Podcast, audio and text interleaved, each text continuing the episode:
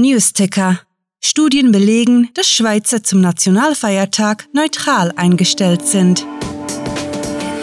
Willkommen zum Cluecast, wo Kurzgeschichten zum Hörerlebnis werden.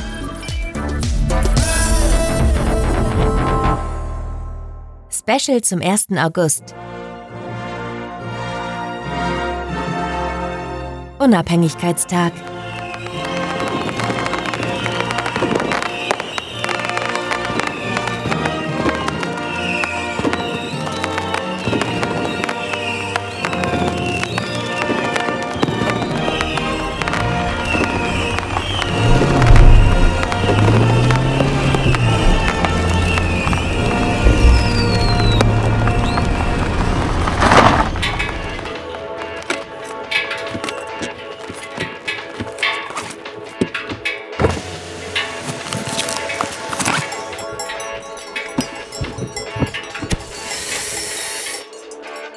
Hey, willst du noch einen Zug?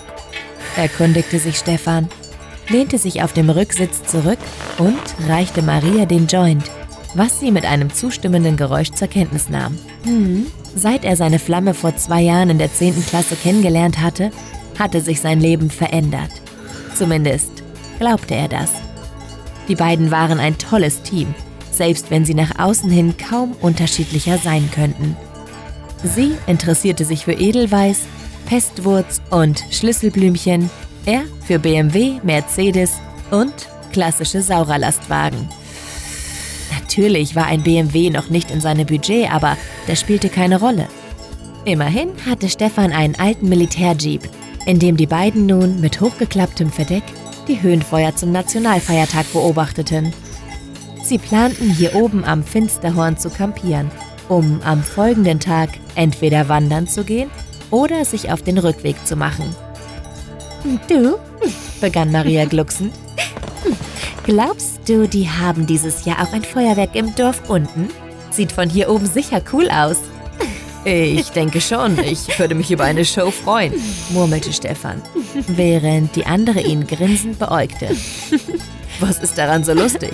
Ich habe an den Film Independence Day gedacht und mir vorgestellt, wie ein, wie ein UFO überm Dorf schwebt und das Feuerwerk für einen Angriff hält und dann die Erde bombardiert. Stefan grölte ungehemmt los und hätte dabei beinahe den Joint auf den Boden fallen lassen. Schatz, du solltest weniger kiffen. Weshalb sollten Aliens die Schweiz angreifen? Keine Ahnung. Vielleicht Vielleicht möchten Sie Kühe explodieren sehen. Haben Angst vor Alphörnern? Sind wütend, dass Sie Chuchi Chetschli nicht aussprechen können? So ein Zungenbrecher kann zum Krieg führen. Du meine Güte, du bist aber heute wieder albern drauf. Hey, hör auf mich auszulachen, verteidigte sie sich halbherzig, nahm den letzten Zug und drückte den Stummel aus. Sag mal, hat deine Karre gar keinen Aschenbecher? Nein. Nein, aber dafür einen Sackhalter. Stefan deutete auf einen kleinen Kehrichtsack, der an der Fensterkurbel hing. Du siehst, ich bin voll fürs Campen ausgerüstet. Schick, wie so ein Edelschlitten. Damit warf sie die kläglichen Überreste des Joints in den Sack und regelte sich auf der Rückbank.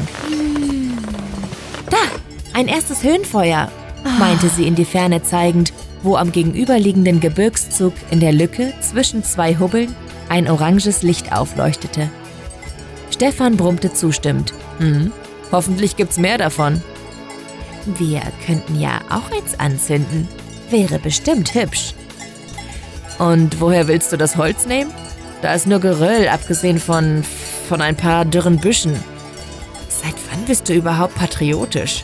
Sie kicherte. ja gut, den Jeep sollten wir wohl nicht abfackeln. Hm. Ausgerechnet du musst große Töne spucken. Du weißt vermutlich nicht mal, wie alt die Schweiz ist, oder? Hm, 1. August 1291. Versuch gar nicht erst mich auf die Probe zu stellen. Noch habe ich nicht alles aus der Schulzeit vergessen. Ach, Spielverderber. Maria stupste ihn demotiviert mit dem Fuß an und starrte auf das entfernte Höhenfeuer. Hm, wenn wir Liechtenstein einnehmen, Ja, gäbe es dann einen Nationalfeiertag? Wahrscheinlich nicht, antwortete Stefan ernst. Die haben schon den Schweizer Franken, also gehören die eh quasi dazu. Hm, wo du recht hast. Und den Rest von Europa kann man sich ja schlecht unter den Nagel reißen. Tja, bleiben wir halt neutral. Hauptsache, wir haben bengalische Zündhölzer. Die machen bekifft garantiert Spaß. Stimmt, holst du sie? Was? Die hast du noch nicht mitgebracht?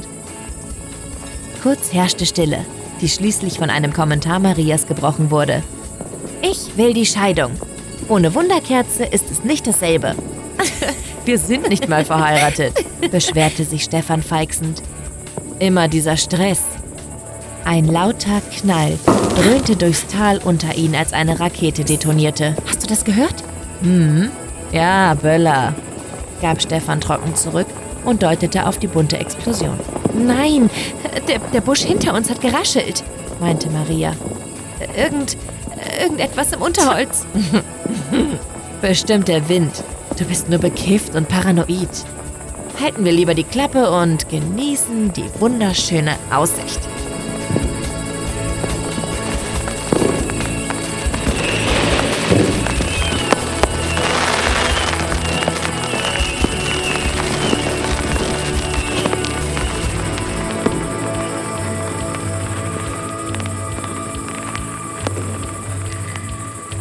Der Geruch von abgebranntem Feuerwerk lag in der Luft, als das Paar friedlich in einem Zelt neben dem Jeep schlief,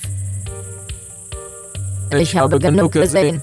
wisperte Admiral Kardos und krabbelte dazu mühsam aus einem ausgedorrten Busch, dessen Dornen seine graue Haut zerkratzten. Wir reisen weiter. Adjutant Kida stieß seinen Kopf an einem Felsbrocken und unterdrückte einen leisen Fluch, ehe er fragte, Wieso, Sir? Das ist unsere vierte Erkundungsmission. Jedes Mal reisen wir Lichtjahre hierher, um die Erde einzunehmen, bloß um aufzugeben und umzukehren. Die Bewohner dieses Planeten haben bereits die Raumfahrt entdeckt. Sie könnten für uns bald zur Bedrohung werden. Ach was, Kira. Du hast vorhin ja ihre Waffentests mitbekommen. Viele Farben, viel Lärm, kaum Zerstörung. Außerdem sagten sie gerade selbst, sie seien neutral. Diese Menschen nehmen niemanden ein. Teleportieren wir uns zurück zum Mutterschiff, um den nächsten Planeten auf Bedrohung zu prüfen. Na gut, Sir. Wenn Sie meinen, Kida hatte es längst aufgegeben, mit seinem Vorgesetzten zu streiten. Seiner Überzeugung blieb er trotzdem treu. Und eines Tages, wenn die Menschen ihre Heimat mit Alphörnern, explodierenden Kühen und Chuchu-Chetschli, äh, was auch immer das für Superwaffen sein mochten, angriffen, hätte er die Gelegenheit, sich Kados Posten zu schnappen.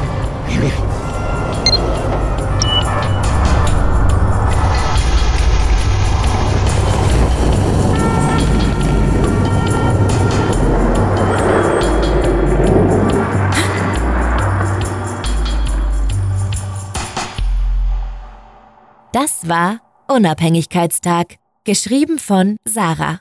Für euch gelesen hat Saskia Geißler. Diese Kurzgeschichte spielte am vorgegebenen Setting Rücksitz und beinhaltete die Clues Pestwurz, Sackhalter, Geröll, Zungenbrecher und Lücke.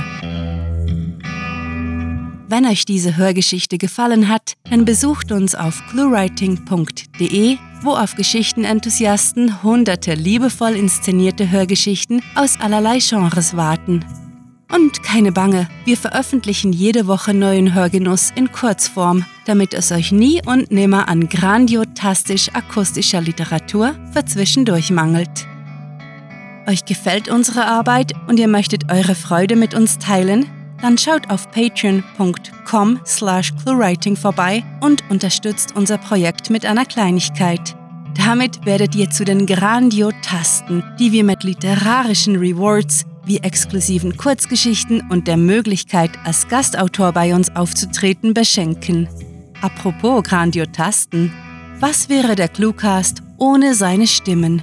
Auf unserer Seite entdeckt ihr sie alle, also besucht diese Helden des Cluecast auf cluewriting.de slash cluecaster und vergesst nicht, dem Echo ihrer Stimmen zu folgen. Das war es für diese Folge und wir verabschieden uns mit dem Cluecaster-Kampfschrei. Mit fantastiliardischem Dank fürs Zuhören und den besten Wünschen. Eure Cluecaster.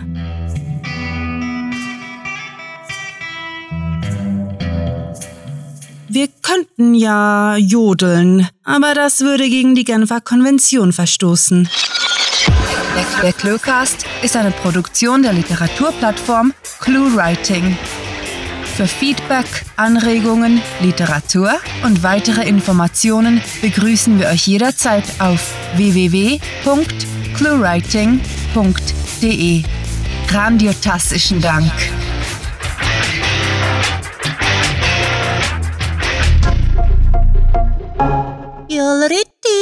Olur